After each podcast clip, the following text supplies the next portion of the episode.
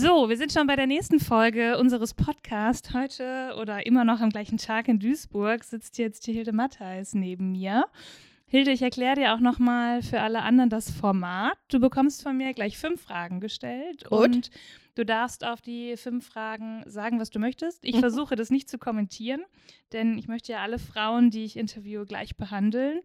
Es geht darum, in dem Podcast die Frauen äh, nach vorne zu stellen, ihnen eine Bühne zu geben, denn das ist auch wirklich das, was mich wirklich am meisten mitnimmt in diesem äh, ganzen Prozess, dass äh, ja in der Doppelspitze ganz oft der Mann vorne steht, auch bei den Fragen. Wir hatten es jetzt in Duisburg, hatte ich das Gefühl auch wieder, ich habe eine Frage an Olaf oder ich habe eine Frage an Karl.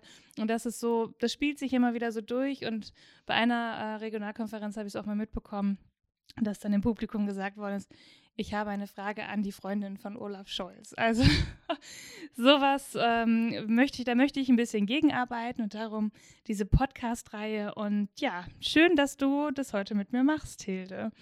Ja, danke dafür und hallo an alle. Ja, genau. Wir haben 30 Minuten Zeit, das heißt, du kannst 30 Minuten ähm, erzählen.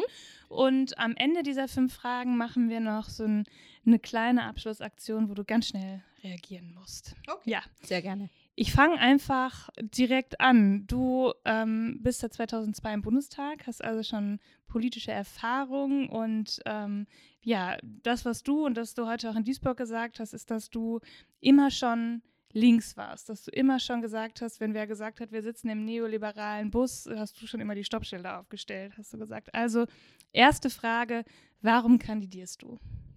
Genau aus diesem äh, Bewusstsein heraus, weil ich glaube, dass bei diesem Ernst der Lage und die äh, Konferenzen, habe ich den Eindruck, äh, sind so ein bisschen eine Möglichkeit für die Mitglieder aufzuatmen und sich zu freuen. Aber jeder und jede weiß doch, dass wir wirklich eine ernste Lage haben. Wir haben in Baden-Württemberg, die Umfragen liegen bei 8 Prozent, in Bayern bei 6 Prozent. Wir sind also nicht nur bei den Umfragen in den ostdeutschen Bundesländern im einstelligen Bereich, sondern auch in großen süddeutschen Flächenländern. Und ähm, da kann man nicht mehr das einfach mit guter Laune wegwischen oder ich packe mal ein weiter so ein bisschen anders ein und präsentiere das mal wieder, sondern da muss man einen generell anderen Ansatz wählen. Und der Dirk und ich äh, sind, glaube ich, dieser andere Ansatz, weil wir diese Glaubwürdigkeit nicht beweisen müssen, sondern mitbringen. Wir haben seit 2002 äh, ganz vehement auch gegen die Agenda-Politik gestanden. Er als Gewerkschafter, ich im Bundestag. Meine Abstimmungsverhalten lässt sich gut nachkonstruieren. Da war für mich immer klar, bei Bundeswehreinsätzen bin ich äußerst kritisch, bei Asylfragen bin ich äußerst kritisch, bei Rente 67 bin ich äußerst kritisch. Also bei diesen eigentlich großen neoliberalen Projekten und auch bei der Europapolitik, äh, die wir ja auch in Oppositionszeiten, das muss man sich vorstellen, mitgetragen haben. So. Und das zu demonstrieren und auch aus unserer Logik heraus dann zu sagen, okay, das ist unser Angebot, das war für uns dann konsequent. Ja, sehr gut. Wir machen direkt weiter mit der zweiten Frage. Du hast es ja vielleicht schon ein bisschen angesprochen, aber ähm, bei diesen ganzen Konferenzen, da redet ihr über ganz viele Themen, über alles Mögliche. Ähm, aber was ist genau dein Herzensthema? Ich glaube, das lässt sich ganz gut zusammenfassen in der Klammer. Das sind die Verteilungsfragen und das sind die Nachhaltigkeitsfragen. Wenn wir das nicht lösen und das runterdeklinieren und unsere einzelnen Themen wie Perlen auf eine Schnur ziehen, dann werden wir in Zukunft nicht stark sein, sondern dann werden wir die Schwäche fortentwickeln, die wir jetzt zeigen. Und das tät vielen, den meisten, ich würde fast sagen allen Sozialdemokratinnen und Sozialdemokraten in der Seele weh. Und ähm, das ist etwas, was irgendwie immer wieder gesagt wird. Und das Gefühl hat man, glaube ich, jetzt ähm, bei meiner dritten Frage.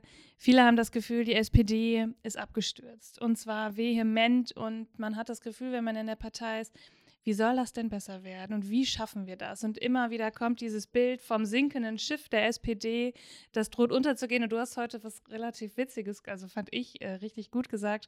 Äh, wenn man kurz vorm Tod steht, soll man keinen Selbstmord begehen. Und die Frage, die ja eigentlich hintersteckt, ist, wie du die SPD retten willst. Ja, das wird keine einfache Aufgabe. Und da braucht es wirklich auch harte Überzeugungsarbeit und ein großes Team. Das trauen sich Dirk und ich, trauen uns das zu. Und ich glaube, das fängt an mit einem Führungsgremium, das auch ein Bewusstsein hat, dass es Führung auf Zeit ist und nicht für die eigene Karriereplanung diese Führung übernimmt. Und da kann man weder Dirk noch mir in irgendeiner Weise unterstellen, dass wir ausschließlich unsere Karriereplanung im Kopf haben, sondern da muss man sogar sagen, nein, die stellen sich in den Dienst der Partei.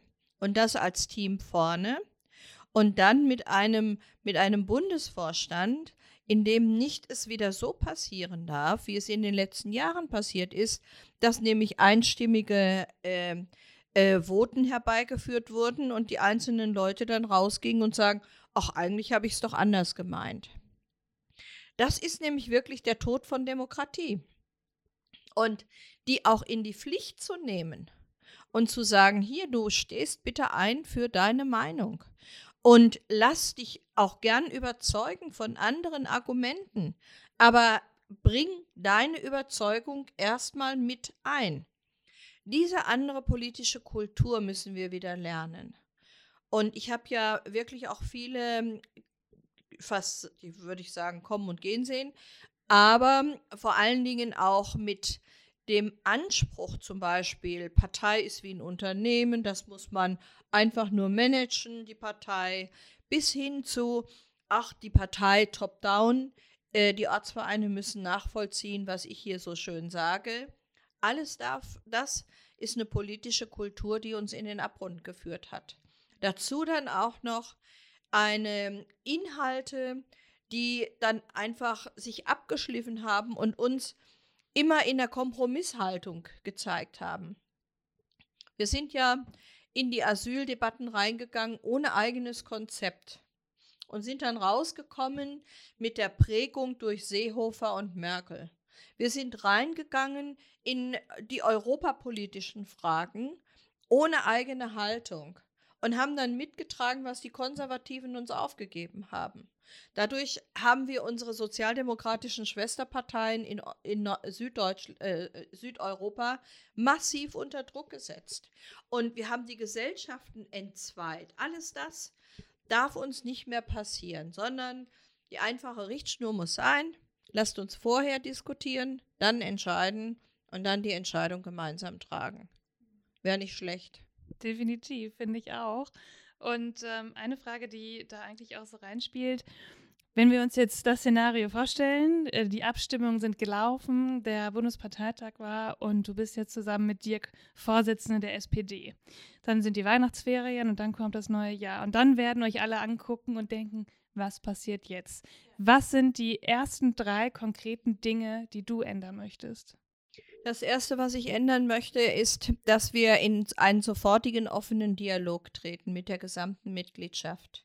Das hört sich jetzt wie ein Mammutprojekt an, ist wahrscheinlich auch eins, aber hat sehr viel auch mit den neuen Medien zu tun. Wie man weiß, bin ich ja Vorsitzende des Vereins äh, Forum Demokratische Linke. Da praktizieren wir das schon, dass wir alle Beschlüsse sehr basisorientiert fassen und es keine Beschlusslage gibt, die nicht in irgendeiner Weise rückgekoppelt wurde mit der Basis. So. Die modernen Medien machen das möglich, dass sich Leute mit an Abstimmungen, inhaltlichen Debatten auch beteiligen. Und ich glaube, dass es wichtig ist, und der Dirk und ich haben ein Zehn-Punkte-Programm aufgelegt. Dieses Zehn-Punkte-Programm bedeutet erstens den Vorstand so zusammensetzen und vorschlagen, dass die Basis genügend repräsentiert ist. Zweitens in, dem, in den Statuten verankern, Führung gibt es nur auf Zeit. Wir sind hier nicht lebenslänglich, sondern ein Team sagt immer, wir, wir kommen, um zu bleiben. Ich finde, das ist eine Drohung. Ähm, sondern dass Führung etwas ist, was natürlich auch den Wechsel bedarf. So. Und nicht nur zum, nicht, nicht zum Machterhalt dient, sondern zum Dienen an der Partei. Dann das nächste wäre sicherlich vor allen Dingen die inhaltliche Debatte zu führen. Wir können nur stark sein, wenn wir die inhaltliche Debatte auch gewinnen. Und das auch in dem Wissen, dass wir mit der Agendapolitik die gesellschaftlichen Verwerfungen vorgenommen haben, die jetzt offensichtlicher, immer offensichtlicher werden. Meinst du, Lukas kommt nochmal wieder mit deiner Tasche? Für alle, die es gerade, man hört es nämlich im Podcast, Hildes Handy hat gerade geklingelt und es ist blöd, Lukas, ne? Lukas ist mit der Tasche rausgegangen. Also das ist die einmalige Chance, äh, dass Lukas nicht wiederkommt. Nein, war ein Spaß. Er wird wiederkommen. Ja. er muss ja auch irgendwie nach Hause kommen. Und das ist Ja, genau. Mir. so, letzte Frage. Ähm, warum sollte ich dann am 14. Oktober, weil ich mache das online und viele andere bestimmt auch, warum wähle ich euch beide und nicht die anderen? Weil wir die Glaubwürdigkeit mitbringen, andere müssen es beweisen. Weil wir viel von der Partei verstehen und erlebt haben und immer noch dabei geblieben sind. Weil wir eine gesellschaftliche Anbindung gerade von Dirk mitbringen, die uns in den letzten Jahren gefehlt hat. Dirk ist äh, Chefökonom bei Verdi. Weil wir eben dann auch diese Unterstützung der Gewerkschaften für unsere Partei, die für Arbeit steht, mitbringen. Weil wir der festen Überzeugung sind, dass man nur mit dem gemeinsamen harten Arbeiten diese Partei wieder flott kriegt. Und weil wir in den letzten Jahren in den wesentlichen Punkten genau das dokumentiert haben und versucht haben zu vermitteln und weil wir sehr, ein, die einen würden sagen stur, ich würde sagen nachhaltig und nachdrücklich genau das immer verfolgt haben. Deshalb. Super. So, jetzt kommt der Teil, den mag ich immer am liebsten. Okay, mal gucken, ob ich den auch mag. Mit Sicherheit. Du hast immer eine Antwort parat, da bin ich mir ganz sicher. Wir machen jetzt sowas wie so einen Lückentext. Also ich gebe Okay. dir die erste Hälfte des Satzes Ja. vor und du ergänzt den Satz. Zum Beispiel, als Beispiel könnten wir sagen, der Kaffee auf dieser Regionalkonferenz äh, schmeckt grausam stark. So, sagst du dann, ne? Sowas in die Richtung. Verstanden. Ne? Wir fangen an. Ja. Seehofer ist. Ein sehr unangenehmer Innenminister, der seine Flüchtlingspolitik sehr unmenschlich gestaltet. Der Kompromiss zum Paragraphen 219a ist. Habe ich nicht akzeptiert, ich habe dagegen gestimmt. Klimaschutz bedeutet für mich. Vor allen Dingen Investitionen in Klimaschutz, Europa gibt mir ein Gefühl von. Frieden und ich möchte es eigentlich auch als soziales Projekt sehen können. Wenn ich Parteivorsitzende bin, dann. Wünsche ich mir sehr, dass wir miteinander wieder zu einer Stärke der Partei kommen, die sie verdien- verdient. Dirk Hirschel mag gerne. Der Kirsche lacht gerne.